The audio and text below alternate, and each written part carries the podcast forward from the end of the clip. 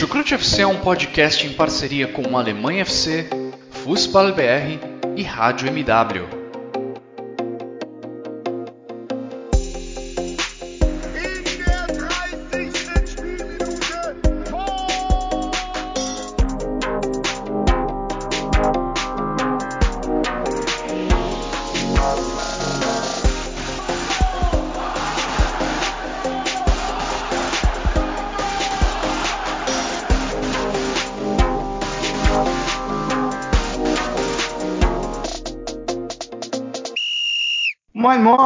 Alô, servos! E depois de duas semanas de ausência, o Chucrute FC está de volta. Está de volta com um super, hiper, ultra, mega balanço aí de tudo que aconteceu na temporada do futebol alemão. E essa aqui, dá pra gente chamar assim, é a segunda parte desse episódio, né? A primeira parte, é, provavelmente você já ouviu falando dos times que ficaram entre a primeira e a nona posição na Bundesliga, né, lá com os nossos brilhantes Guilherme Ferreira, o Jonathan e a Simone, é, que já falaram aí de, de Bayern de Munique, de Borussia Dortmund, de Borussia Mönchengladbach, de Bayer Leverkusen, né, de Eintracht Frankfurt, de Wolfsburg, de Freiburg, de Hoffenheim e de RB Leipzig. E agora é, para fazer a continuação disso aí, claro que a gente não vai deixar passar os times que é, ficaram na parte de baixo da tabela. Né? A maioria deles ficando numa posição que não era a que o time desejava, mas um ou outro, mesmo ficando na segunda metade uh, da tabela, é, tiveram até um desempenho acima do esperado. E é isso que é, a gente vai discutir nessa segunda parte. Lembrando que se você por acaso estiver ouvindo antes desse episódio, né, do time do, do, do, do, do, do décimo ao décimo, ao décimo oitavo colocado, é, vai lá e ouve também justamente a primeira parte em que a gente fala do primeiro ao oitavo.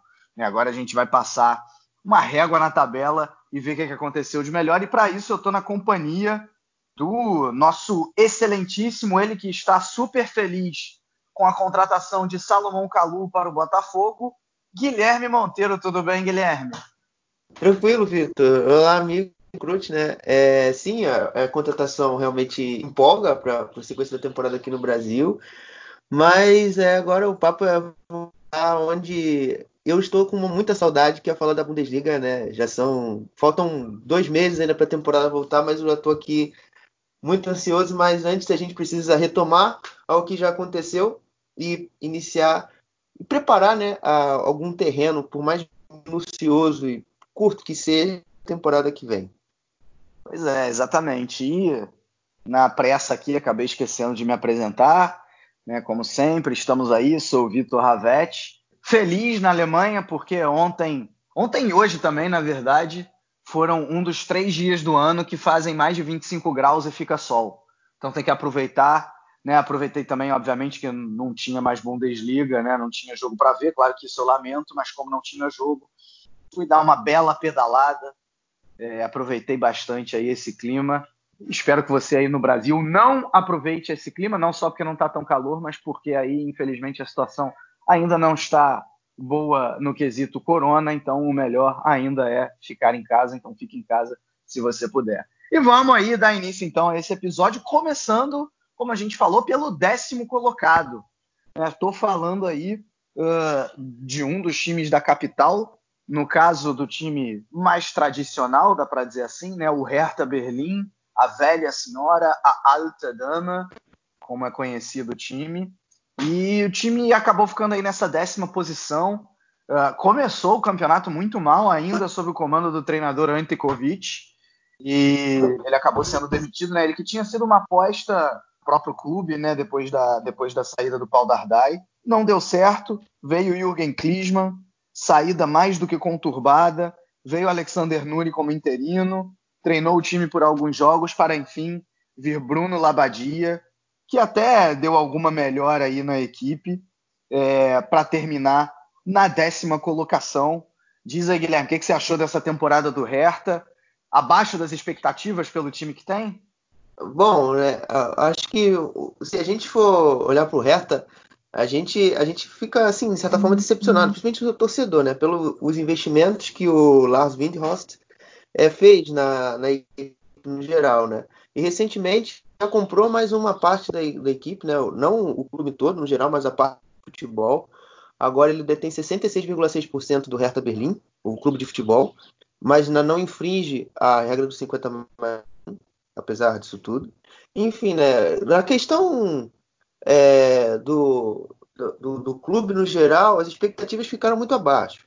E dentro do campo também não foi diferente. A gente viu uma linearidade no trabalho de todos os três técnicos, sempre voltado até mesmo no, no antigo do Paulo Dardai, não com uma defesa muito forte, um, um contra-ataque eficiente. Claro, e variando de técnico a técnico o desempenho, né? Isso é até normal porque são trabalhos com aditivos a mais, outras trocas a menos, enfim. O Hertha, ele, ele começou a temporada com o Antikovic cercado de expectativa, né? Um, um, mais um treinador vindo da NLZ, né? Que ele chama as categorias de base, a academia, com a equipe inicialmente com três zagueiros, depois mudou para um 4-2-3-1, que foi o esquema base durante boa parte da temporada, mas sempre com, com muitas dificuldades de criação. A equipe do Hertha ela sempre, sempre dependeu do atacante de referência para ganhar a segunda bola e fazer com que o seu jogo fluísse, né? O, tanto que o, no destaque no final da temporada foi o Bizevic, no início foi o, foi o, o Rosum e o, e o Luque Bacchio, no trabalho do, do Killisman, que foi curto, você é um reta mais letal, mas você sempre aquela estrutura, uma equipe sempre apostando mais na longa e com o jogador que recebia a segunda bola sendo o mais decisivo, né? Como foi na época do Labadia com o Matheus Cunha, na época do Kovic com o Luque Bacchio, com o Klinsmann um pouco mais dividido, né? O Dárida com um pouco mais de protagonismo também. É, então, o, resto dentro de campo, basicamente foi isso. Internamente foi, foi o complexo, né? Não só por essa mudança de, de, de mais gestão de dinheiro, mas um, um, um, comitê com muitos problemas, né? Com o Klinsmann chegando no clube no, no, em novembro, uma fase complicada, o time para não cair, é, vai lá, assume o cargo, a equipe não desempenha bem, talvez naquele período da temporada um dos piores times de não só de se assistir, mas de desempenho em si. E o que veio a consertar foi a foi o final com o Piatek, o Ibisevic, muito, muito efetivos na frente, fazendo com que o Hertha somasse os pontos e ficasse na primeira divisão, até com tranquilidade. O Hertha, ele, nesse final, ele, ele sai com um pouco mais de, de base, né, com um pouco mais de ideias já pré-programadas para você planejar sua equipe para o ano que vem, para montar um elenco mais forte. Você vê as, as renovações do Pecari, que fez um final de temporada muito bom. Você tem já uma, uma visão de mercado bem definida, né, com busca lateral direito, de um, apesar do, da renovação do Pecaric, você tem um goleiro que você quer trazer, quer mais um atacante, enfim, já que com o Labadia já tem já mais ou menos uma estrutura e que vai pontualmente agora já na, nessa, nessa janela de transferência preparar o terreno, como eu disse na minha introdução, e, e fazer uma temporada que vem mais competitiva. Eu acho que eu vou na tua linha também, né, Guilherme? Eu acho que o, o Hertha, eu acho que menos na posição, porque se você for olhar para cima, né, o Hertha tem um time melhor que o do Freiburg, talvez tenha melhor do que o do Hoffenheim, e aí não tem muito mais com o que competir. Né? No, no, tipo, o Wolfsburg é melhor, e os cinco primeiros, então, uh, nem, nem se fala. Né? É, então, eu acho que até mais no desempenho, principalmente até a chegada do Labadia, que o time, que o time não foi tão bem. Né? Eu acho que com a chegada do Labadia, não que tenha mudado da água para o vinho, é, você inclusive falou algumas vezes isso ao longo, ao longo da temporada, é, mas foi um pouco melhor, foi uma defesa um pouco mais sólida.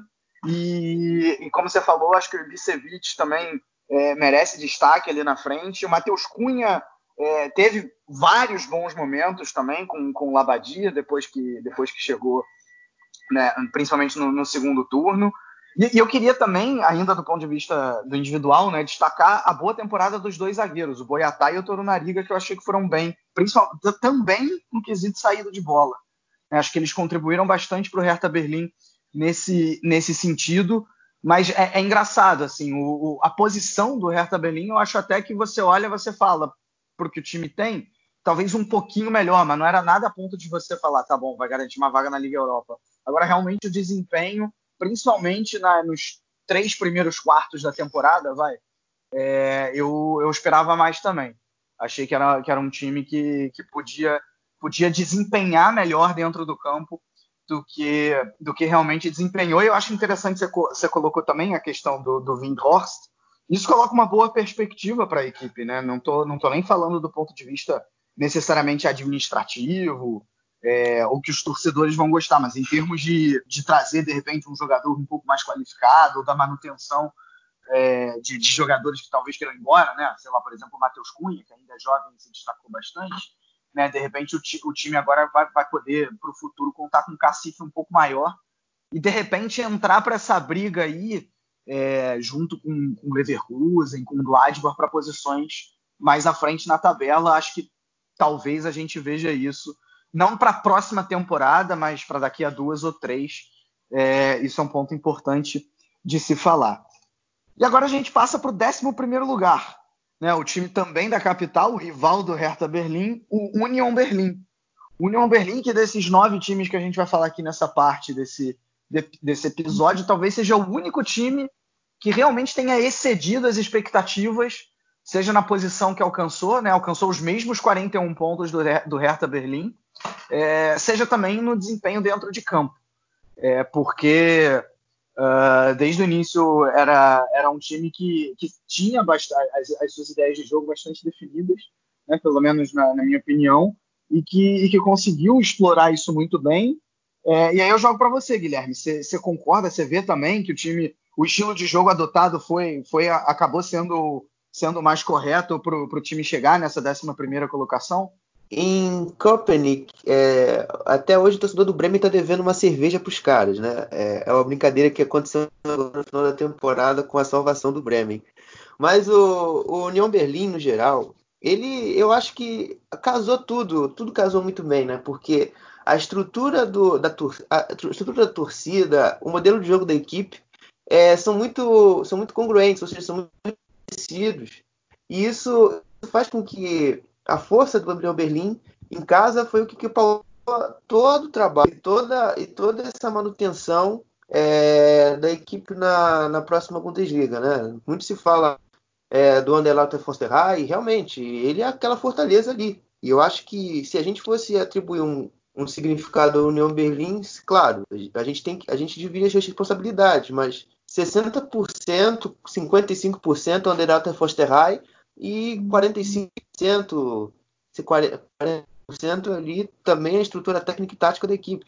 Ah, tanto que eu vou falar um pouco mais à frente como o Underhalter Fosterheim prejudicou a, União Berlim no final do, campeonato. Mas iniciando, é, o União Berlim teve um início muito complicado, porque eles apenas somaram sete pontos nos primeiros três meses da temporada. Ou seja, eles venceram apenas o, o, o Borussia Dortmund, venceram mais e venceram e empataram, perdão, com o Augsburg na segunda rodada, terceira rodada venceram o Dortmund e o mais na nona rodada. Então isso é um prejudicou bastante é, a União Berlim nesse início, mas de acordo com o avançar da temporada, né, o União Berlim foi adquirindo um padrão, foi passando a solidificar a sua, a sua defesa com seus três zagueiros, né, com um jogo de muita, muita agressividade, de muito, de muito brio, fez com que a equipe tivesse uma fortaleza defensiva e ofensivamente fosse muito letal, né? Com a bola parada, com o Trent sendo o principal destaque nesse sentido, com as assistências para o Sebastian Anderson, que foi o grande jogador da equipe na temporada, né? inclusive cobiçado por outras equipes da liga, inclusive o próximo time que a gente vai falar daqui a pouco, o Schalke. É, e, e de novembro a, a, a, fevereiro, que foi o período de melhor no campeonato que o União Berlim viveu, é, o, o Gikiewicz também teve um papel fundamental. Né? O goleiro salvou e fez boas atuações durante esse período, ajudou em, a, salvaguardar, a salvaguardar os pontos. Então, ele, ele que eu sempre destaquei, né? Sempre um goleiro não só seguro debaixo das traves, mas também muito, muito bem saindo jogando, né? Sendo o elo de transição defesa-ataque em muitos momentos. E já avançando mais na minha análise, é, é a questão do Anderlecht Fosterheim. É, a equipe, antes da, antes da pandemia, tinha um desempenho acima de 60% dentro de casa.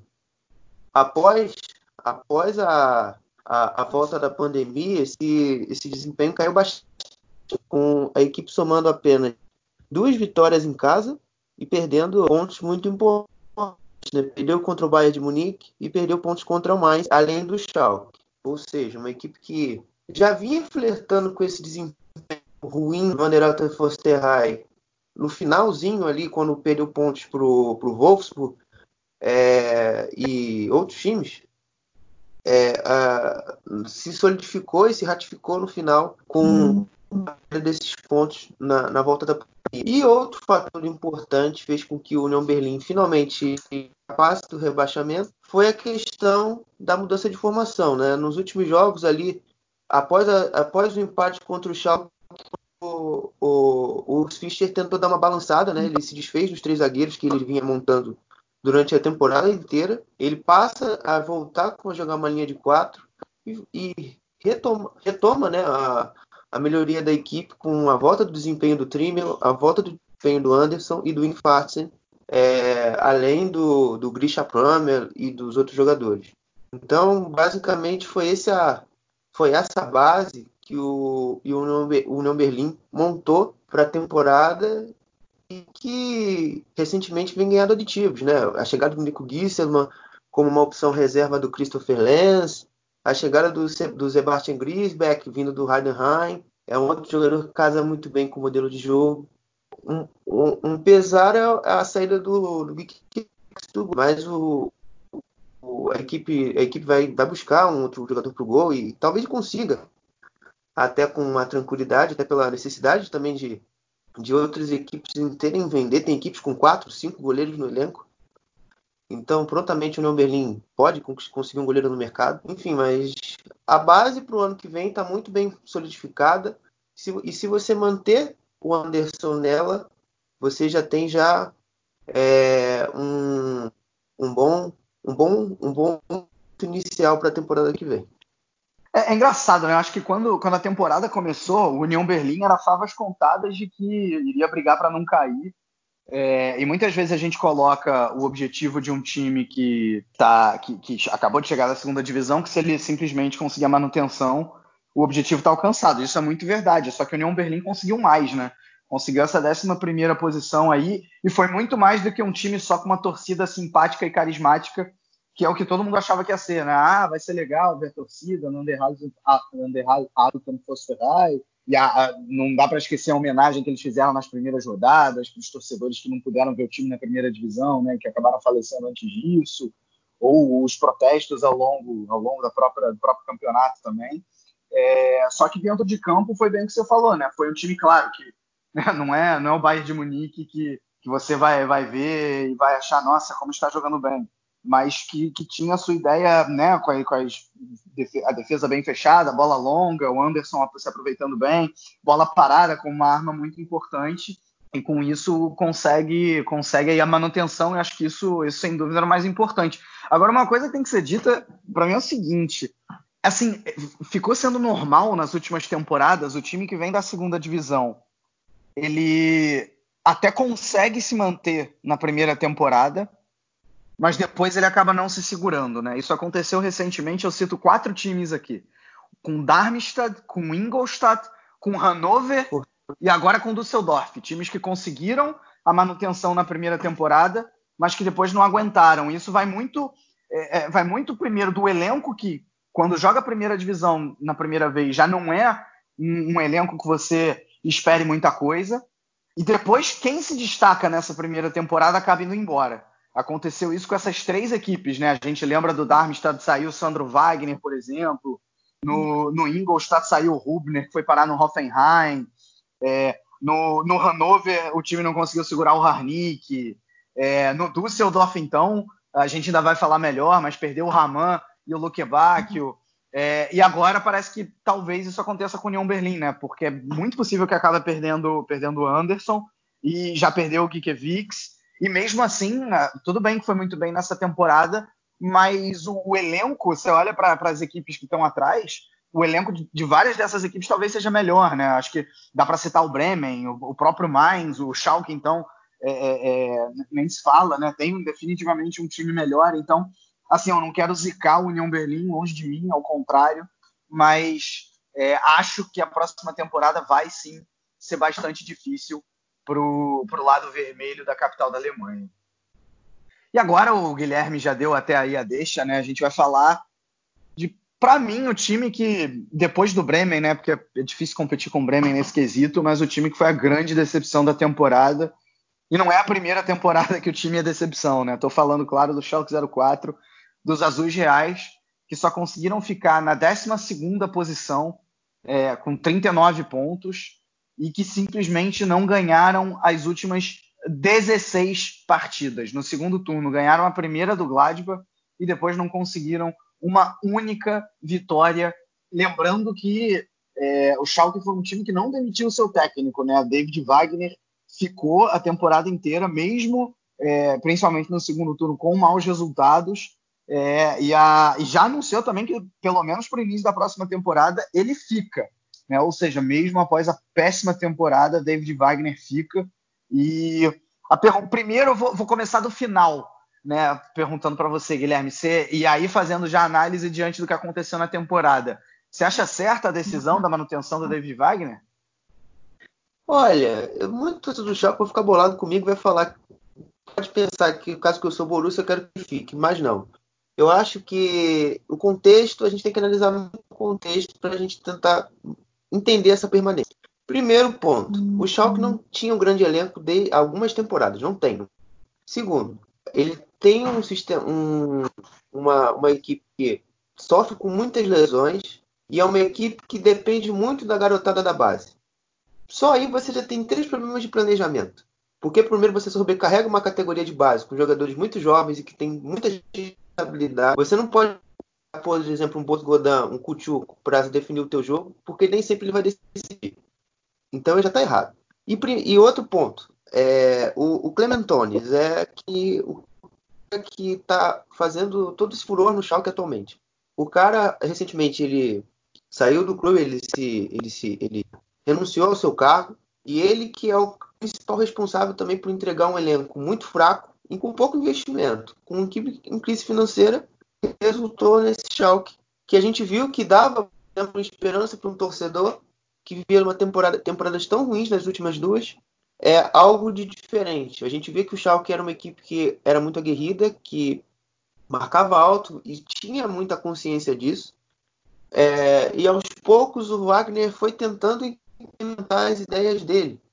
E, e com, mas também com o tempo as lesões foram aumentando, a responsabilidade foram crescendo e os jogadores que já têm uma certa experiência não são de um grande nível e transformou nessa, nesse fracasso que o Schalke foi no segundo turno.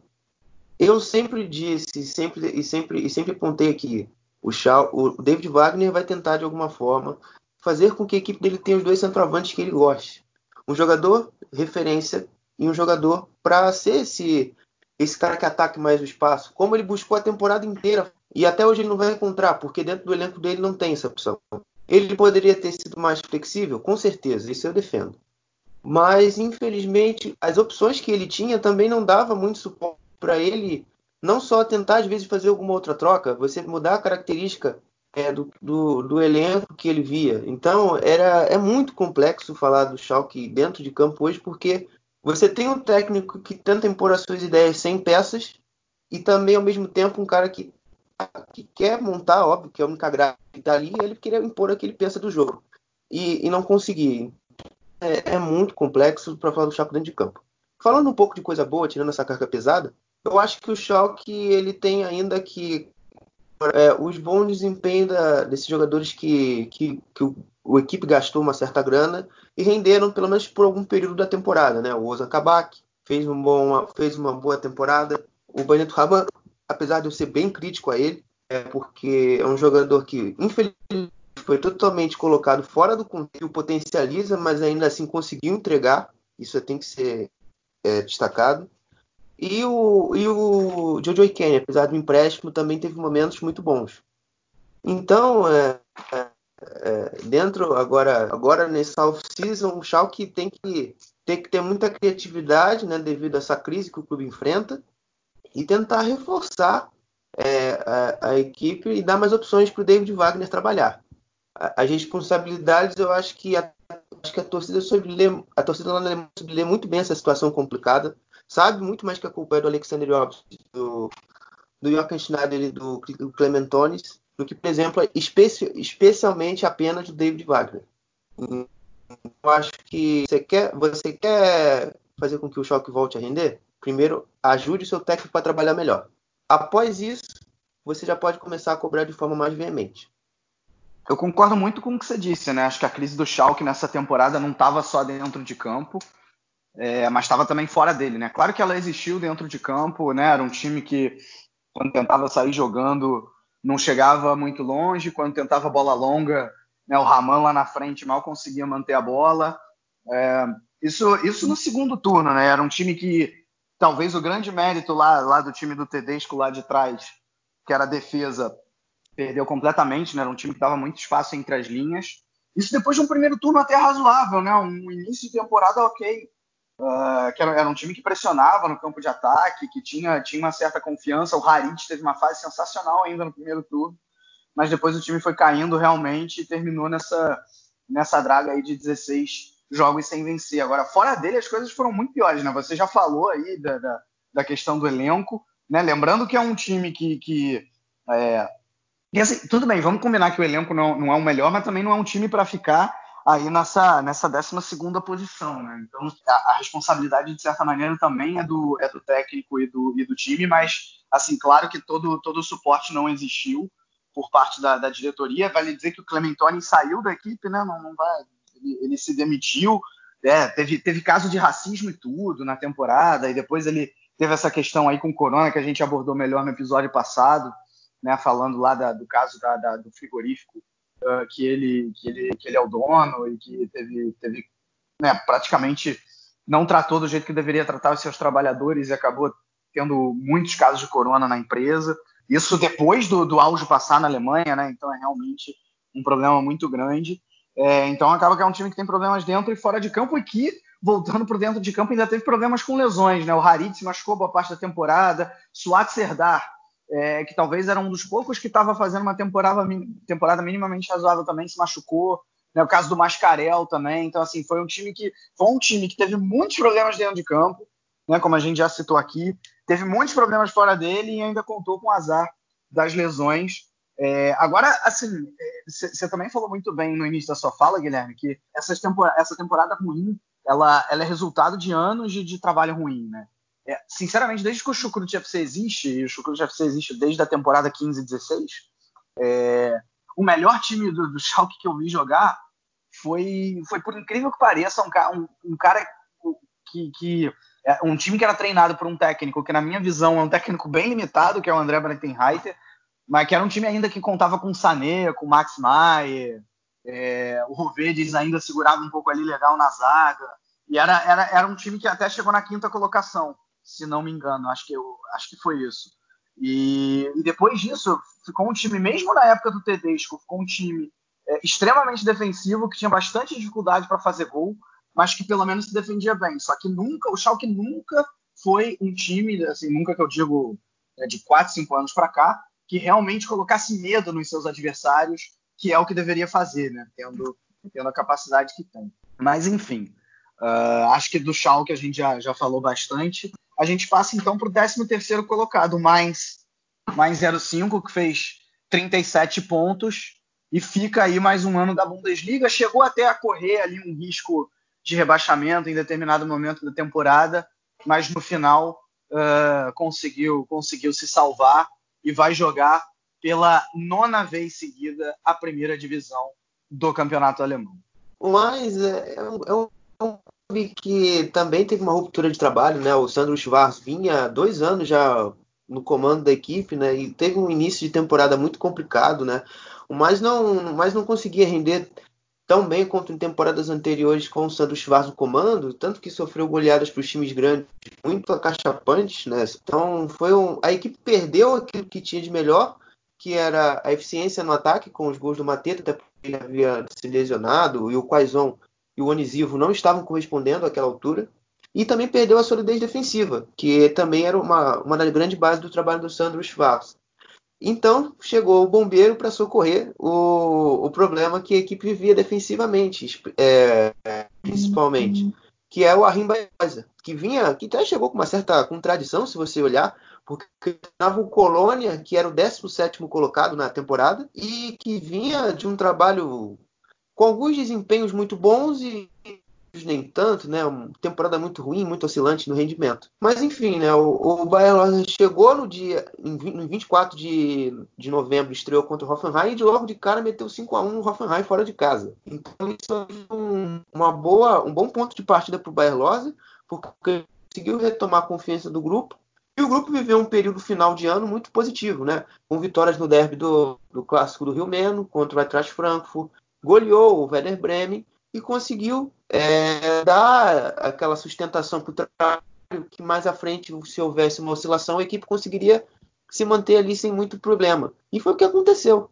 Essa, essa equipe do Mais sofreu muito né, ali no início ali de fevereiro, finalzinho de janeiro ali também, com as derrotas para o Mönchengladbach, contra o Augsburg, e, enfim, e teve um problemas no trabalho no geral, que complicou um pouco a situação, mas aos poucos ela foi se, rever, foi se revertendo e você via com a volta do Mateta e o crescimento do Hidalgo e de outras peças que o mais foi evoluindo e foi retomando o processo que a gente espera dele, né, com um, um rendimento ali ok, mas que conseguisse manter a equipe na primeira divisão. É, eu destaco no mais, né, a, principalmente o, o Quais, né, que por sinal, foi um, um problema que o Bayer Lose acabou criando para ele mesmo na temporada, porque no início do trabalho dele, como o Mateta não havia condição de jogar, ele está usando uma, o Quaison como a principal referência de ataque. E com a volta do Mateta, ele se viu perdido na condição de como adaptar os dois ao elenco.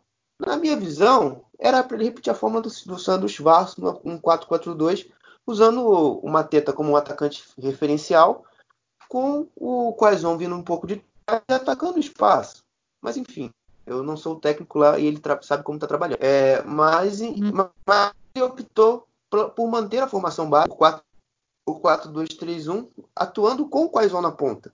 Mas com isso, a equipe perdeu a principal potencialidade do Quaison, que era jogar assim, aquela jogada de referência, aquele, aquele giro de costas e com um ataque ao espaço. Ele se limitou muito a, a zona na lateral do campo e perdeu o que ele tinha de melhor. Então, mas é, é, começou a, a ficar durante a, a, temporada, né? E no finalzinho, com já disse, né, o crescimento do Baco, o Brozinski também agora está até lutando por uma renovação de contrato e a, e a melhora da linha defensiva. O problema do mais durante toda a temporada, a defesa da equipe do mais era até engraçado fazendo marcação alta, parecia o Schalke a pressão subia, só que a equipe ficava toda, totalmente desbalanceada em campo. Então, era fácil de montar aquele, aquele sistema. Então, então o mais voltou a ter a, a solidez defensiva no final, no final da temporada, após a volta da pandemia, e, e foi uma das bases que fez a equipe se manter. Fora os gols decisivos do Mateta, né? E o crescimento do o crescimento ali do Onisivo, do dos outros volantes, o Leandro Barreiro, que é uma boa, uma boa promessa da equipe do mais, e o, e o Santos e o, e o Niakite, que, que deram boa sustentação defensiva. O mais, assim, como outras equipes, já tem um bom plantel, né? Inclui o maior plantel da Bundesliga atualmente, com 42 atletas. É, ainda pode recuperar o Avoni, que ganhou espaço nesse final de temporada, mas ainda tem uma situação incerta. O, o, e o Daniel Brusinski, como eu já citei aqui, também podem ficar na equipe, depende de, de suas renovações, mas a equipe vai apostar muito nas categorias de base, com os jogadores voltando de empréstimo, né, já que eles emprestaram o Garrett Holtman para o Paderborn, um atacante Akonor, que jogou no jogou no Kiel ou no Regensburg, não, não me lembro agora. Mas enfim, você vai ver que a equipe vai ter com novos nomes é, nessa temporada, mas principalmente a equipe mais jovem. Eles venderam atualmente o Ronel Pierre Gabriel para o Brest por um ano emprestado, para ver se desafoga um pouco a, a, o salário da equipe, né? E dá também, né, afirmar o Baku na posição de lateral direito, que foi o, um dos destaques dessa, dessa, dessa parte final. E é, e é, é, mais, né, da, na temporada 19-20. Perfeito, acho que você já, já citou muito bem aí todos os meandros do Mainz na temporada. Eu só quero acrescentar o seguinte: é, um time como o Mainz, que vai, que conseguiu se manter é, oito anos consecutivos na primeira divisão, não é pouca coisa. Né? É um time que é, é, não tem tanto investimento assim e que mesmo assim é, consegue consegue esse feito. É um feito o time conseguir ficar tanto tempo na primeira divisão sem sequer cair uma vez, né? A gente pode citar aqui vários times que têm muito mais poder de investimento que mais é, e que caíram para a segunda divisão ao longo desse período ou que ainda estão nela, né? É assim, Colônia, é, é, Hertha Berlim, uh, o, o, o, Hamburgo nem se fala, Hannover, Stuttgart, né? São times, são times ioiô, são times que ou, ou, ou que são ioiô, ou que pelo menos caíram uma vez aí já nessa década mas acabaram voltando e o Mainz conseguiu, por outro lado, se manter, até chegou a jogar a Liga Europa uma vez, né? Então isso, isso a gente tem que falar, mas eu concordo com o Guilherme, acho que, que Quaison, é, o Mateta fez muita falta no, no, início do, no início da temporada, mas aí depois acho que deu uma acertada com, com o Quaison e com o Mateta. Para mim o Boetius tem algum destaque individual também, gostei da temporada dele, mas acho que no geral é isso. E saindo de um Carnaval Verein, ou seja, de um aí clube conhecido por ter tradição no carnaval, que é o Mainz, para o outro, para o outro time também é, é, com um carnaval bastante tradicional, uma cidade com um carnaval bastante tradicional. Claro que eu estou falando do Colônia, que ficou na 14 posição, fez 36 pontos. Lembrando que o Colônia era um time que estava vindo da segunda divisão, né? Então, se você for chegar naquela ideia de que né, o primeiro objetivo é sempre se, é sempre se manter, esse objetivo o Colônia atingiu. Lembrando que também é, algo que mudou muito, pelo menos em termos de resultados no Colônia, foi a troca do técnico. Quando saiu o Bayer Lozer, né, que a gente acabou de, de falar que ele saiu do Colônia e foi para o mais, e quando ele saiu, o Colônia estava muito mal, é, o Guizdou chegou e, e, o Colônia melhorou absurdamente. O que, que você diz aí do, do Colônia, Guilherme? O Colônia, ele é um time que eu confesso ao torcedor dos bodes que eu me preocupo para a próxima temporada porque ele pede a base da sua equipe da sua equipe, né? não no sentido de por causa de contratos, não, mas por causa de transferências em si e de algumas negociações. A equipe começou com o Bayer e tal, uma equipe, uma equipe que desde, desde, desde o Bayer Loser mesmo manteve as suas bases durante a temporada inteira, um jogo pelos lados do campo muito forte né? e com a grande necessidade dos seus atacantes serem os principais artilheiros, né? tanto que eu Assim como o Vinícius gostava de chamar o Max Cruz, eu chamo o, o John Corba de jogador sistema. Porque é ele que é a mola motriz desse colônia. O jogo, como a equipe faz um jogo mais direto, um jogo mais de bola longa, é, o, o John Cordoba é o cara responsável por reter a bola no ataque e garantir a conquista da segunda bola. Sendo assim, Marcut, que é o jogador que atua por trás do John Córdoba, ele se potencializa, porque os dois, ele tem um pouco mais de espaço e ele pode romper a linha defensiva com mais tranquilidade. E com a, com a questão do John Córdoba e do Marcud, você tem o Schalke no meio, porque o Marcud pertence ao Schalke e o Schalke é o John Córdoba. Então, se você fundir os dois e você perdê-los, você perde basicamente 60% da qualidade do seu modelo de jogo. Então isso é muito complicado. Então, até antecipando uma questão, né, o Colônia então tem que, se preocupar exatamente com isso. Mas dentro do campo, foi uma equipe muito agradável. É, durante, durante, boa parte da temporada assim que o Bisdow chegou. Se você colocar de novembro até o pré-pandemia, é uma, é uma, ali para mim é a terceira melhor equipe de se assistir. Porque era um jogo direto muito bem executado e muito bem feito. Uma equipe que marcava alto, mas sabia montar muito bem a sua estrutura defensiva, fazia muito bem a marcação uhum. agressiva, que conseguia recuperar e prontamente já uh, conseguia um contra-ataque, uma jogada rápida, deu um gol. Tanto que você vê o, a explosão que foi o John Cordoba durante esse período. É, e outros jogadores também, né? O, a bola parada também foi um, um, ponto muito importante, com o Bornov sendo muito, muito decisivo. Além, além do Jonas Hector, que foi uma grata surpresa, atuando como, como meio-campista, como um segundo volante, com o Chicre sendo o jogador de mais força física, de mais intensidade e que conseguia ser um bom suporte e proteção à zaga, mas que você ainda tem para o futuro algumas definições na equipe. É, as laterais do campo do Colônia, elas são muito, muito, é, muito físicas, mas nem tanto tão técnicas, né? O Noah Kateba é um lateral vindo da base que fez boa parte da temporada atuando na posição. E não foi tão bem, né? Teve um momento muito bom e outros nem tanto. É, o lateral direito, o Erizzi Bui, é um, um, lateral extremamente. Se você comparar o futebol brasileiro, imagine um, um, Moisés, que joga hoje no Internacional, mas que jogou no Botafogo, no Bahia. Imagine o Moisés, que você vai ver que é o, o Erizzi Bui. É a, a, cópia. Só que muda a, a língua, ele é, ele, e é holandês. Mas enfim, é, é, um, é um jogador ainda que ainda assim, por mais que tenha limitações técnicas, foi muito importante na temporada.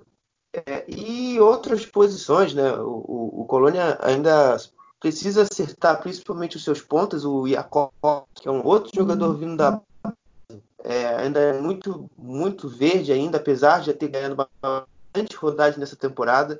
Ainda precisa de alguns ajustes, né? Tomada de decisões, passes, enfim, é um jogador ainda que necessita voltar para, talvez voltar para NLZ, jogar uma, ser um pouco mais reserva, não ter tanta responsabilidade, mas que, mas que com o tempo eu acredito que ele ainda tem muito potencial para evolução.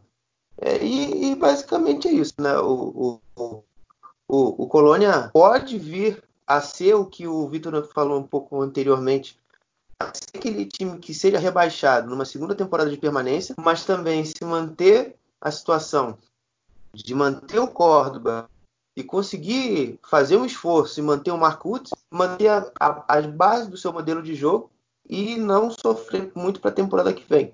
Trazendo peça ou outra, você consegue manter uma temporada uma temporada muito estável para a equipe dos bodes. Eu concordo com tudo que você falou em relação ao John Córdoba, principalmente, né? Acho que era, acho que ele, ele foi a principal força motriz da Colônia quando estava dando certo, né? No, no, ali no início do segundo turno. Né? Que é até uma curiosidade, no pós-pandemia o Colônia não ganhou. O Colônia não conseguiu uma vitória sequer, mas mesmo assim, com os vários empates e também muito pela incompetência do Bremen e do Düsseldorf, o time conseguiu ainda é, não, não, não, não correr realmente risco de rebaixamento, né? Correu só bem lá no início quando o técnico ainda era o Bayer Loza. E ainda sobre o Córdoba, a curiosidade dele é que assim, ele, ele demorou para dar certo nesse Colônia, né? Porque ele, para quem não lembra, ele vem naquele, naquela pós-temporada que o Modeste foi muito bem, né? Que conseguiu brigar, brigar quase até o final com o Aubameyang e com, com Lewandowski para ser o artilheiro e colocou o Colônia na Liga Europa e aí ele saiu e foi para a China. E o John Córdoba veio como um substituto é, foi a maior transferência da história do Colônia, né? Era, acho que foram 28 milhões de euros vindo, vindo do Mainz. E ele não deu certo de primeira, ele inclusive chegou a ser criticado publicamente porque não se esforçava muito para aprender alemão e para falar alemão nos treinos.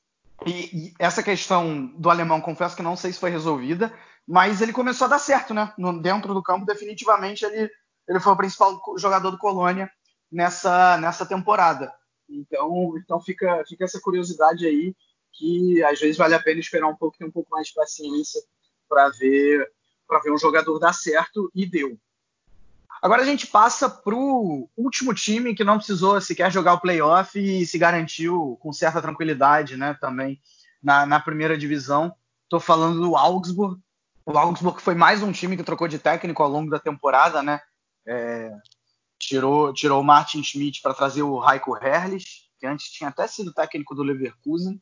É, e o, o, time dá para dizer que deu uma, uma, leve melhorada também.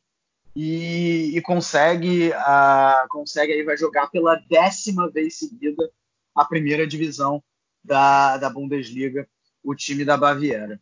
É, se a gente falava da dupla John Córdoba e Marcut, a gente só troca, agora a gente só troca os nomes. Agora é a dupla Marx e Florian Niederlechner. É, bom, o, o Augsburg basicamente subsistiu na temporada é, exatamente por esse fator. É, o trabalho do Martin Schmidt nessa, nessa, nesse, nesse princípio de Bundesliga, principalmente na primeira fase, é bem oscilante para ruim. porque a equipe perdeu as bases defensivas que a equipe teve, geralmente é, com muitos problemas, né? A defesa diária da equipe era muito ruim, as laterais iam muito mal, marcando. Então ele perdeu isso e ofensivamente a equipe também não era lá essas coisas. Tanto que antes da chegada do Rico Herlich, a equipe tinha a quarta pior defesa da temporada, é, sofrendo mais de 50 gols, né? Era tava perdendo apenas para o Paderborn é, na, e o, se eu não me engano, o União depois eu, eu, tinha até feito um texto sobre isso, mas enfim, depois eu, depois eu me relembro o dado. Então, a chegada do do, do Rico Herlich, a equipe recuperou, recuperou o terreno, fez com que melhorasse um pouco a produção ofensiva, que tinha caído bastante é, com no, o avançado trabalho do Martin Schmidt e defensivamente também recuperou o equilíbrio, que era o que mais precisava, né? O, a, eu acho que a principal mudança que fez com que o Augsburg voltasse também a isso é ter um goleiro mais confiante mais consistente. Foi o Andreas Lutz. É, assim, no segundo jogo do Rico Herrlich, ele já tocou o, o que foi uma aposta que a equipe fez para o gol, pagando mais de 7 milhões de euros para um goleiro muito inconsistente durante a temporada, que falhou e que deixou pontos para o Augsburg desperdiçados durante um bom tempo. Então, a chegada do Andreas Lutz como titular fez com que, querendo ou não, o Augsburg tivesse uma consistência defensiva boa. E ofensivamente, a produção do Philip Max e do líder Leckner voltou a, a ser positiva. É, não, não, houve muitas mudanças de esquema é, e de peças. É, o que o Rico Hellis fez um pouco mais diferente, talvez foi colocar um pouco mais de, de força física no meio campo, que foi a chegada do Carlos Grueso, ganhando um pouco mais de espaço, é, e sacando um pouco mais o experiente e mais conhecedor do grupo, Daniel Baia, é, e, enfim, né, e foi testando algumas outras peças, né? Ele já não usou tanto o Iago. O Iago teve algumas atuações, mas também foi bem. Manteve o Framberger revezando com, com o Liechtenstein, mas sempre assim, mantendo a, a sua aposta de vitórias e de gols nas bolas paradas com o Felipe Max e com os gols é, é, bonitos, alguns, né, do Florian Niederlechner na, durante a temporada.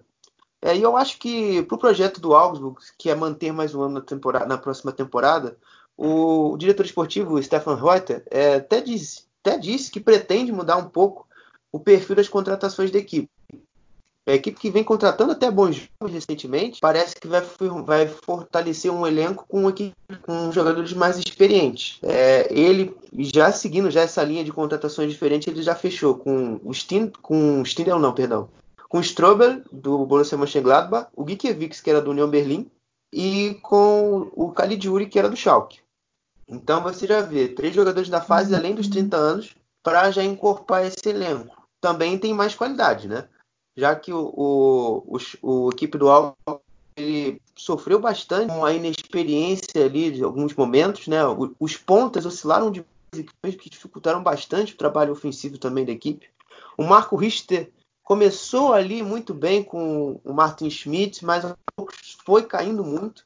O, o jogador Vargas também também viveu altos e baixos e também contribuiu com que o Augsburg não fosse tão, pro, tão pro, produtivo durante a temporada. Então, então a, a coisa agora, o Stefan Reuter quer mudar um pouco essa cultura de contratações, então está envelhecendo um pouco mais o grupo, mais uma, um envelhecimento positivo, um retorno técnico. Já que a última aposta que ele fez desse tipo de contratação, que foi o, o Liechtensteiner, não funcionou bem. Tanto que ele já saiu do clube sem contrato. Então é isso, né? O, o Augsburg vai tentar contratar mais algumas outras peças, né? Eu acho que a chegada do Calidiuri melhora bastante essa lateral direita, que foi um dos principais problemas para esse time. E ele te dá essa versatilidade de jogar pela ponta. A volta do Gregoriti pode ser uma boa peça, já que o Lover também ganhou, ganhou um pouco mais de espaço depois que saiu do Hertha Berlim, mas também oscilou muito. Então a gente vai ver agora. Eu quero, tô curioso realmente para ver como esse algo com o Herles vai trabalhar com tantos jogadores experientes no elenco já envelhecido, mas com um pouco mais de refino técnico. É, realmente é o que você falou do futuro do Augsburg é bastante interessante, né? Com essas contratações aí do Strobel, do Giekefix e do, e do Caligiuri. E, e, tudo, e só para também né, botar, botar mais pimenta aí no, na temporada do Augsburg, tudo que falou, tudo que, que eu falei agora há pouco do Mainz em relação a ser um feito ficar tanto tempo na primeira Bundesliga vale para o Augsburg também, viu? O poder de investimento em relação a outras equipes e chegar, chegar nesse ponto de jogar a décima Bundesliga seguida não é pouca coisa. É... E, cara, o, o Niederlechner, ele, ele é aquele que, que, nessa temporada ele, ele era aquele centroavante, mas que muitas vezes vinha, vinha caindo, vinha cair para o lado para dar assistências também, né? Ele não foi só um goleador, ele foi um assistente também. Foram, foram 13 gols e, e nove assistências. Se você somar gols e assistências, ele é o sexto nesse quesito da Bundesliga, ele só fica atrás de Lewandowski, Werner, Sancho, Miller e Gnabry.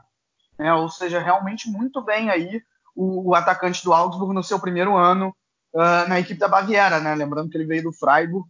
Também acho aí que tenha sido esse, essa força motriz uh, nesse, nesse time do Augsburg.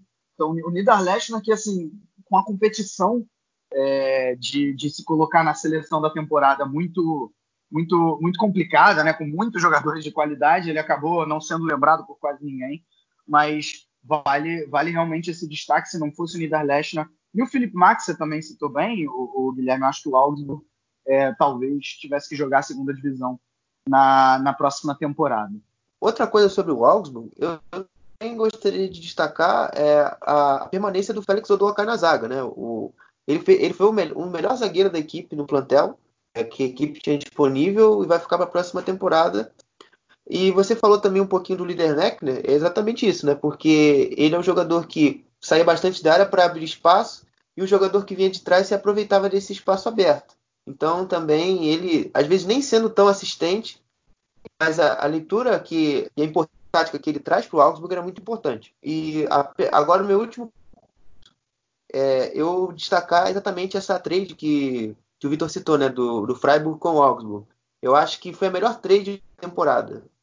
Que foi o líder Neckner ir para o Augsburg, que combina muito com, com o estilo de jogo, e o, e o Schmid ir para o Freiburg, porque o Schmid tinha, chegou com, com tendo que ser o principal lateral direito do Freiburg, já que, que tinha apenas o Lucas Kibler para a posição, perdido o Lucas Klinter, que era a outra opção que acabou indo para o Hertha, ele e ele lá no Freiburg fez uma temporada muito boa durante boa parte da temporada. Ele e o Christian Ginter lá fizeram foram os, os alas dessa temporada, mas isso aí eu deixo para a galera lá do primeiro podcast falar um pouco mais com profundidade. Bom, vamos então agora para aí eu já dando a minha opinião a grande decepção da temporada, o Werder Bremen, né? Werder Bremen que tinha o melhor técnico da temporada anterior, né, segundo os próprios técnicos da Bundesliga, que era o Florian Kofeld, que também, mesmo com o time indo muito mal, ficou a temporada inteira e já foi anunciado que fica também para a próxima, pelo menos no início. Mas já a grande verdade é que o time não engrenou em nenhum momento da temporada. É, precisou aí. Foi salvo pelo gongo do rebaixamento direto, né? Se o Düsseldorf consegue ganhar do Augsburg ali na penúltima, na penúltima rodada. O Bremen já, já teria caído, e aí na última rodada conseguiu essa goleada sobre o Colônia por 6 a 1 e contou com o resultado do Düsseldorf, que o colocou no playoff. No playoff também, em dois jogos duros com o Heidenheim, pelo gol fora de casa, o Bremen acabou ficando na, na primeira divisão. Então, assim, um time né, dispensa, dispensa apresentações, muito tradicional, é, campeão, campeão da Bundesliga já nesse século, né? É, disputou, disputou Champions League em Champions League e chegou à fase, né, segunda fase na, na, na década passada, né? E, e, viveu aí essa, essa situação bastante desagradável de ter que jogar o playoff, mas mais importante, né? Depois de tudo que o Bremen viveu nessa temporada, joga na primeira divisão na próxima. É, bom, né? Eu acho que eu vou falar um pouquinho, uma que eu acho que quase ninguém sabe, mas eu já fui torcedor do Bremen. Eu já fui torcedor do Bremen. É, eu me apaixonei pelo Bremen inicialmente antes do Borussia Dortmund. aquela temporada onde o Bremen jogou contra o Shakhtar Donetsk, que, se eu não me engano, eu não lembro agora, perdeu ou, ou, ou, se, ou se foi campeão. Acho, acho que perdeu. O Michelo Chesco deu Perdeu, mais uma perdeu, taça lá perdeu. pro Shakhtar Donetsk. Mas, mas aquela temporada aquele time tinha o Ozil, tinha o Thorsten Frings, que vai voltar a ser técnico agora lá no Westphal Mappen, é, na terceira divisão. É, tinha o, o, Diego, enfim, era um time muito bacana de ver jogar. É, mas enfim, saindo do passado, voltando para o presente, o, o Bremen ele, ele, ele perdeu um jogador sistema dele, né? Com falar, sempre fala muito, que é o que é o Max Cruz. Então, acho que se a gente quisesse falar qualquer análise do Bremen tinha que passar pelo ponto Max Cruz, porque se você perde o seu principal jogador do seu, do seu sistema de jogo e você a sua reposição imediata, que foi o Niklas Fulcro, ele também se lesionou na segunda rodada, ou seja, você passa quase uma temporada inteira sem esse jogador, que vai ser o diferencial no seu elenco, amigo, aí você está fadado ao fracasso se você não tiver um bom equilíbrio e uma boa capacidade de, de gestão de, de mudança com aquilo que você tem. E assim como o Schalke, o Bremen uma temporada de muitas lesões. Tinha jogos que a equipe tinha 15 jogadores machucados. É, enfim, isso complicava demais a vida do Florian para fazer até algo diferente. Como esse, como esse profissional foi, foi prejudicado essa temporada é um absurdo. Eu não consigo, acho, talvez achar outro. Mas, enfim, ele tentou, né? A equipe do Bremen sempre teve uma defesa esse ano, essa temporada muito fragilizada, é, devido ao, ao, modelo de jogo que sempre fez muita proposição, né? E as equipes adversárias, um bloco um pouco mais mas que eram muito agressivas, recuperavam, já saíam em transição, e a defesa do Bremen não era capaz de ter uma transição defensiva eficiente para conseguir conter. Então, isso, isso dificultou bastante a equipe defensivamente e ofensivamente. Era uma equipe de muita construção curta, né, de jogadas com uma posse sendo mais a protagonista do jogo, né, mas a equipe não conseguia converter muitas oportunidades. E isso, óbvio, prejudicou a, a, os gols durante a temporada inteira, né? O Corfield buscando alternativas a todo custo, né? Até com após a janela de janeiro ele ganhou algumas outras opções para algum outro estilo de jogo, que era o jogo direto, com a do Davis Elk tentando dar uma outra perspectiva para a equipe em questão de modelo de jogo, mas não adiantou muita coisa, até pelo nível técnico do Zelk. O Zelk eu considero um jogador tecnicamente muito fraco. Então, então a equipe sofreu durante muito tempo sem, sem um jogador que fosse um momento de, de diferenciação técnica dentro da, dentro da equipe. Você via lá no início, no meio da temporada, uma, um Rashica muito decisivo e fazendo com que a situação do Bremen fosse um pouco amenizada. Mas, enfim, a partir da, do, um, de, um, certo período da temporada, ali na volta da, da, das férias de, de, inverno, a equipe, ele também acabou caindo muito e o Bremen acabou passando pelo seu pior momento. Que todo mundo já cravava, inclusive eu, que já estava rebaixado. Mas eu caí do cavalo, felizmente, é, e o Bremen conseguiu permanecer exatamente com a chegada de um jogador que veio nessa janela do meio de janeiro, que foi o Kevin Bort. Ele, no final da temporada, mostrou principalmente o seu valor. Era um jogador que conseguia já conectar bem os setores, né, com seus bons passos, com a, fazer, uma, fazer com que a transição e o balanço defensivo do Bremen fosse melhor, né? ele sendo às vezes até um terceiro zagueiro numa linha defensiva, mas com que na construção fez com que o Bremen tivesse uma opção mais técnica para ter uma saída de bola mais limpa e dar mais opções de passe para os seus atacantes. Então isso foi muito importante a chegada dele. Uma pena que ele vai sair da equipe. É, enfim, e, e, e basicamente isso, né? Aos poucos o Kofeld foi reestruturando é, a equipe foi, foi dando o padrão de volta, né? As vitórias, principalmente a do Freiburg, eu acho que tem um peso enorme, né? O jogo parecia a Batalha dos Aflitos no final do, no final do jogo. Mas, mas a equipe conseguiu, pela vitória, retomar a confiança, que era muito importante, que a equipe vinha de uma sequência de pancadas muito grande, e ela, precisava de, por mais que fosse no brilho, na garra, de um, de um levante, de uma vitória para recuperar a confiança, tanto que o Bremen viveu uma sequência de vitórias muito boa e fez com que a equipe se rejuvenescesse e tivesse essa condição mesmo de aproveitar essa situação periclitante que vive o Fortuna, que daqui a pouco eu vou falar. Então, aos poucos a equipe foi retomando né, a, a, as boas atuações. Né, Chica ficou devendo um pouco, né, mas o Osako, que era um jogador que depois que o, que o, o Fulcro saiu, eu depositava muita confiança, ele, retom, ele finalmente deslanchou marcou alguns gols, né? Teve algumas boas atuações, que a do Eintracht Frankfurt foi uma, uma boa atuação dele naquele primeiro tempo. É, e você viu no finalzinho mesmo da temporada, se não me engano, foi contra o Mainz. o Fulkrug voltou e o Bremen fez um segundo tempo passando, tentando passar em cima do mais, mas infelizmente a diferença era muito grande. Mas ele já conseguiu, você já via que o Bremen já tinha recuperado aquilo que ele queria de proposta inicial para a temporada. Então, e até que então veio os playoffs, né? Na, como o Vitor disse, na Bacia das Almas conseguiu se salvar. Mas a, eh, a perspectiva do Bremen, a mais preocupante para mim é a questão financeira porque arrumar uma cláusula de contrato realmente bem complicada para eles, porque eles devem pagar 4 milhões no Toprak, 7 no Léo Bittencourt, que realmente teve um final de temporada muito bom, e até mesmo onde a equipe vivia mal, ele era um ponto fora da curva, por mais que as estatísticas não comprovem isso, é, ele tem um, meio de temporada até. É, e agora, e agora o Bremen tem que, tem que arcar com esses custos, além do Davis Elk, que tem, tem mais um ano de empréstimo e ao final desse empréstimo tem que tem uma cláusula de 9, de 7 a 11 milhões de euros para ser paga.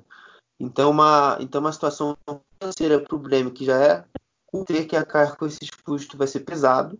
Então a venda do se torna quase que uma obrigação.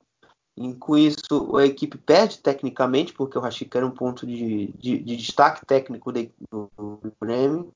Isso vai pesar caso a saída dele venha se confirmar. E, enfim, né? O, o Bremen se ajeitando aos pouquinhos, com, com contratações sem contrato. Patrick Erras, que saiu no, no Nuremberg, estava sendo especulado, não sei como está atualmente a situação. O Michel, que é um meia que joga no futebol austríaco também, estava sendo cogitado, é um, um meia que me agrada. Pode ser ali um evento, duas eventuais reposições para a saída do Kevin Vogt. Então é isso. O, o Bremen tem muitos problemas agora, principalmente fora do campo, que tem que ajeitar a casa, né? Ajeitar financeiramente devido à crise da, da Covid. Então a gente, a gente vai ver um. Espero ver um Bremen na próxima temporada mais competitivo e com que o Marcos Bo, acho que é o Frank Bode, não sei, Marcos Bode, o diretor financeiro, Marco e o, isso, o Frank Schmidt e o, e o Florian Korfeld consigam uhum. fazer um trabalho muito bom para a equipe melhorar essa, esse péssimo rendimento nessa temporada. Bom, eu acho que diante de tudo que o, que o Guilherme falou, nem tenho muito a acrescentar, né? Só quero pegar uma carona na última parte aí que ele falou da questão financeira dizer que o Bremen tem que abrir o olho para não virar um Hamburgo, né? É, porque o Hamburgo, vale lembrar, uh, a crise dele não começou nessa temporada que o time não conseguiu subir da segunda para a primeira, né? Uma crise que vinha aí já de anos em que é, em cinco, de cinco Bundesligas, o time correu o risco de cair em quatro e só foi cair realmente na, na, na, quinta temporada. E aí depois não conseguiu subir nas duas primeiras, né? O Bremen não pode seguir o mesmo caminho, tá? E a primeira temporada que, que o Bremen corre risco sério, né? Antes disso tinha corrido lá na temporada 15-16, se salvou com salvou de jogar o playoff na última rodada contra o Eintracht Frankfurt, um gol do, de Lobodi no último minuto, não sei quem lembra. Mas depois disso fez até, assim, não chegou a não chegou nem à Liga Europa, mas fez até campanhas interessantes como foi a da temporada passada. E essa é, acho, que, acho que tem que ligar o sinal de alerta nesse sentido. Né? E agora passando realmente para um time que vai ter que jogar a segunda divisão na próxima temporada, né? Aquele time da, que sofreu com a síndrome da segunda temporada, depois da temporada passada ser acima das expectativas é, com, com o Friedhelm Funkel. Começou essa temporada ainda com o Friedhelm Funkel, mas foi mais um time que também trocou o técnico no meio. É, veio o Urs Fischer mas não, não adiantou muita coisa. É, o Düsseldorf não conseguiu realmente desenvolver o seu futebol uh, e acabou ficando só com 30 pontos, um ponto atrás do Bremen, vice-lanterna, e vai voltar para a segunda divisão na próxima temporada. É, né? Agora o Fortuna passa de um dos maiores orçamentos da primeira divisão para a segunda para o maior orçamento da segunda divisão. É, o Fortuna é um time que todo mundo que sabe me conhece, sabe que eu tenho um carinho muito especial, eu gosto bastante do, do clube. É, enfim, o Fortuna ele construiu o seu rebaixamento às minúcias no campeonato. Eu acho que se a gente fosse datar o rebaixamento do Fortuna, ele se inicia no dia 6 de março, quando ele perde três pontos fáceis diante do Hertha Berlim. Porque a equipe venceu o jogo de 3 a 0 no primeiro tempo e empata em 3 a 3 de formas. Sem explicação. É, de, tão, de tão ridículo que aquilo foi. Outro ponto foi a questão do, do empate no derby contra o Colônia. A equipe vencia e fez um jogo muito bom também. é, tomou dois gols no final e fez com que a equipe perdesse os pontos. No final das contas, se eu for ficar contando ponto em ponto que o Fortuna perdeu, eu vou falar que até amanhã não vou, não vou concluir o comentário. Mas fazendo a, a retomada do tempo, é, de fazendo de trás para frente, eu acho que o ponto de partida do rebaixamento do Fortuna começa na janela de transferências do verão passado, porque a equipe perde os dois principais jogadores da equipe. Benito Raman vai para o Schalke e o Dodi Lukebakio que vai para o Hertha Berlim. Então você perdeu basicamente 80% dos seus gols na temporada numa equipe que já tinha um nível técnico muito, muito inferior. E as reposições não foram tão boas. É, o Tec PT ele quase não jogou, o Nanan Pomar, idem. Você viu a única estrela no meio, no meio de, estrela, né, por assim dizer, é, dentro, dentro da equipe foi o Eric Tome. Mas durante a temporada ele e o Robin Hennings foram os diferenciais. Eles fizeram com que a queda do Fortuna não fosse, perdão, antecipada. O, o Hennings teve um, principalmente um meio final de turno, no primeiro turno, muito forte. É, ele chegou nas primeiras 18 rodadas, marcar 11 dos, de 18 do 18, se não me engano, foram 18 gols, exatamente dos 18 gols do Fortuna na temporada. Ou seja, mais de, mais de 50%. Então, é para você ver a dependência com que esse atleta tinha na equipe. No segundo turno, com a chegada do Urs Fischer, é, ele mudou o sistema de jogo. Fortuna passou a atuar com três zagueiros. É, e, e, teve até algumas boas atuações, né, como eu estava comentando aqui, mas no final não foi suficiente devido aos, aos muitos empates que a equipe teve no segundo turno. É, o jogo contra o, contra o Hoffenheim, que tinha um jogador a mais, o jogo contra o Paderborn, que meteu três bolas na trave, enfim. É, o, o, Fortuna também se complica por causa desse fator, e quando precisou vencer, é, e quando se viu forçado a vencer, não conseguia definir as partidas, né? Aquele jogo do Borussia Dortmund foi bem... Ficou pesado ali na cabeça do torcedor do Fortuna, que o Skisbis que teve boas chances e não marcou. É, o, o, último jogo foi, foi muito ruim, enfim. É, se eu fosse destacar alguns jogadores no Fortuna, além do Eric Tome e do Roven Hennings que eu já citei, é, o Kevin Stoger, o Kanai Han, que teve uma temporada muito boa, sendo um dos melhores zagueiros ali da, da turma que a gente está comentando aqui da parte de baixo, para mim, o melhor zagueiro, uhum. junto com o Dedrick Boyatá. É, enfim, Kevin Stoger, o Valon Berisha, que são valores que estavam emprestados ao Fortuna, e o, o Stoger era do clube, mas acabou o contrato, também vai sair do clube. É, e, enfim, a equipe vai ser reformulada para a segunda divisão, é, ainda não reforçou nenhuma posição, mas já deu dispensa mais de 14 jogadores, então o elenco para a temporada que vem vai ser bem diferente. Então, é um Fortuna que, com o Uwe Klein, que é o novo diretor esportivo, com a saída do Lutz Van Stier, é, vai, vai buscar ter um elenco mais jovem, né? Já que essa temporada um elenco tinha algumas peças com bastante experiência, que já até jogaram a primeira, tempo, a outra vez que o Fortuna estava na primeira divisão, que foi em 2000 e, 2013, 2012, 2013, se não me engano. É, então, Oliver Finn, que saiu do clube, o, Ad, o Adam Bodzek, vai ficar, vai ficar mais uma temporada, mas o, o Heisen, que é um goleiro também que já tinha uma boa estrada no Fortuna, vai sair do clube. Enfim, né, essas são, são um pouquinho sobre o Fortuna, né? E, e, como, e como o destino às vezes foi traiçoeiro com o Fortuna de novo. O Fortuna na última rodada precisava vencer o seu jogo ou máximo empatar caso o Bremen perdesse, e acabou fracassando, perdeu por 3 a 0, assim como em 2012 e 2013 que perdeu por Hannover, fora de casa, porque se vencesse ou ao menos empatasse contra o Hannover, quem seria rebaixado era o, era o Hoffenheim. Só que o Hoffenheim enfrentava o Borussia Dortmund, e o Borussia Dortmund, já campeão naquela, época, se não me engano, é, acabou perdendo o jogo no último minuto fez com que o Hoffenheim ficasse na primeira divisão e rebaixasse o Fortuna. Quis destino que a mesma coisa acontecesse essa temporada, que o Fortuna perdesse de 3 a 0 jogando fora de casa e caísse para a segunda divisão.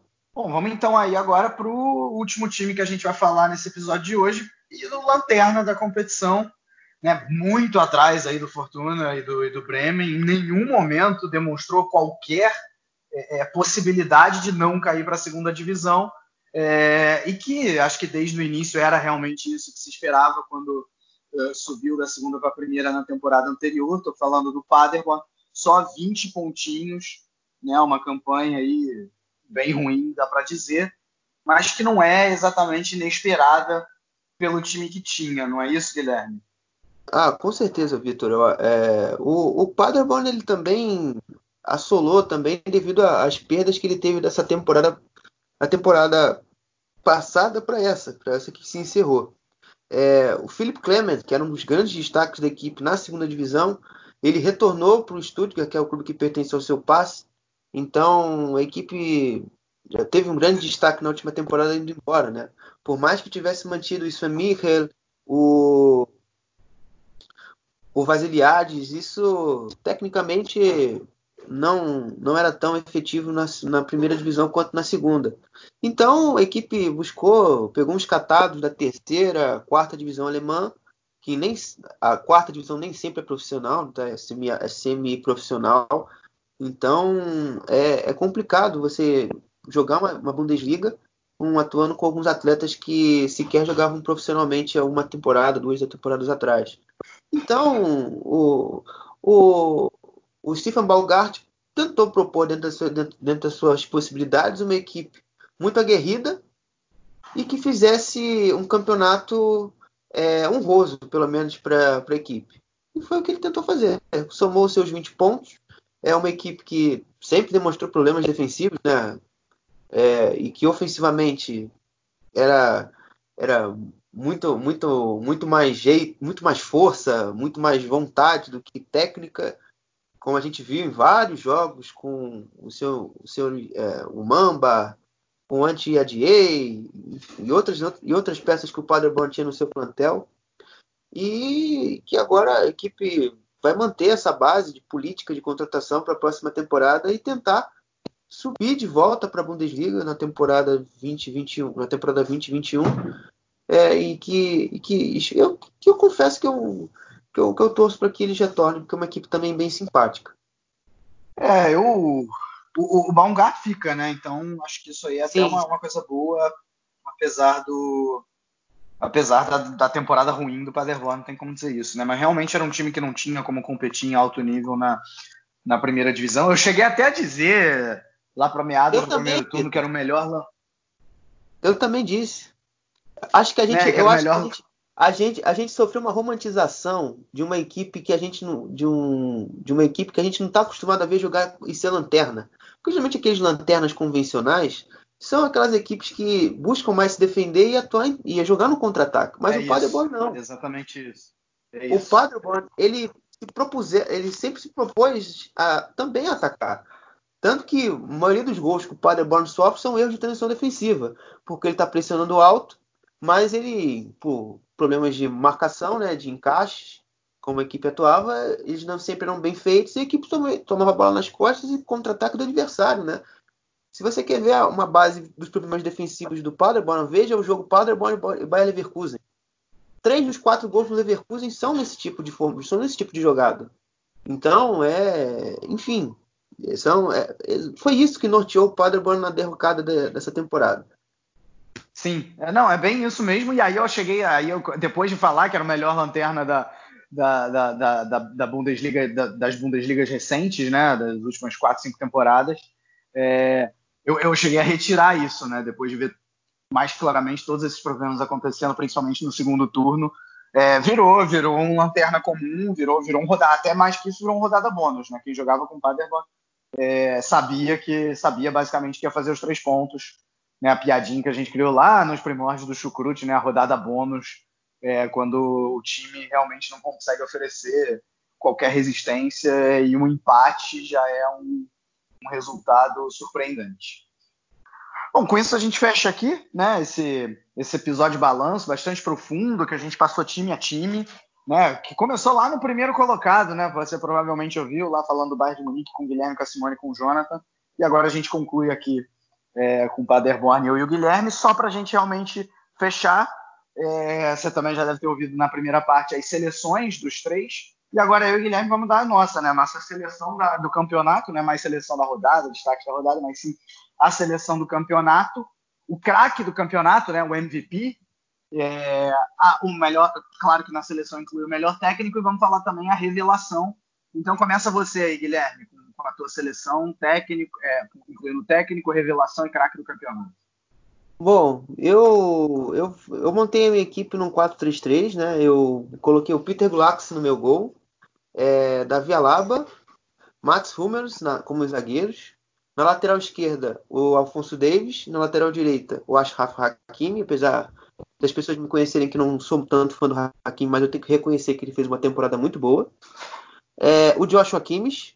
Como meu volante, o meu meio campista, essa talvez seja uma das maiores surpresas, que não vi quase ninguém colocando, é o Thiago Alcântara, é, o Kai Havertz, o meu segundo meio campista, é, e no ataque o Lewandowski, o Jadon Sancho e o Timo Werner, e o meu técnico era o Hansi Flick. A, Perfeito, a minha... teu, teu, teu craque é revelação, é? Ah, craque revelação?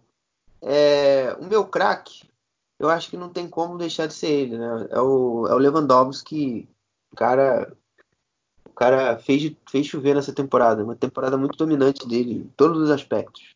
A minha revelação, ela vai ser, geralmente não revelações de jogadores mais jovens, né? Mas eu vou fugir um pouco disso. Eu vou colocar minha revelação é, como Thomas Miller. É, no sentido que não faz muito sentido, confesso.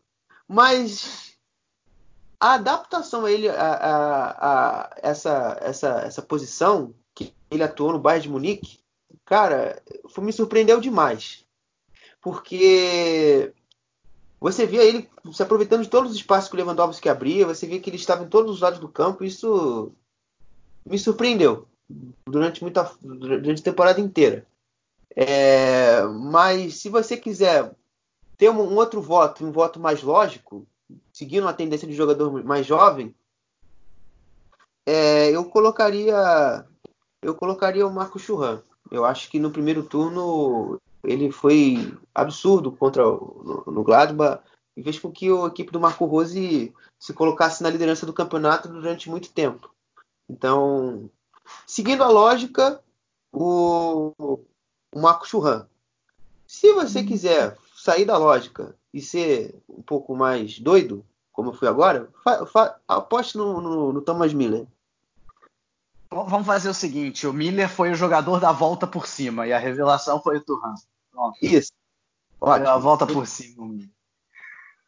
Bom, então minha, minha seleção também passando para vocês. Svolov no gol, Liner na direita, dupla de zaga com o Pamecano e Hummels, Afonso Davis na lateral esquerda, Kimmich de volante, é, trio de meio-campistas Havertz, Sancho e Miller. E no ataque, Lewandowski e Timo Werner. Me doeu muito não colocar o Julian Brandt nessa seleção, mas realmente a competição estava muito apertada.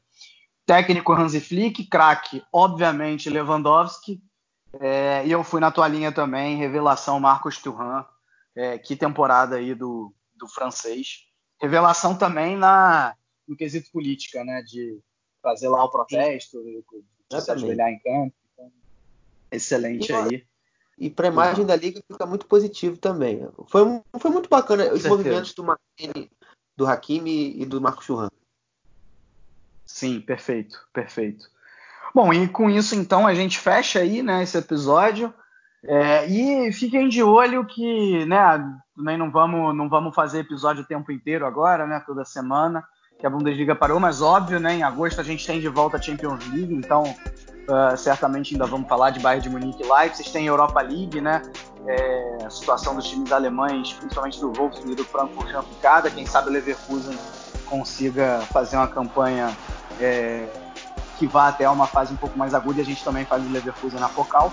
E é isso. Um grande abraço a todos e valeu!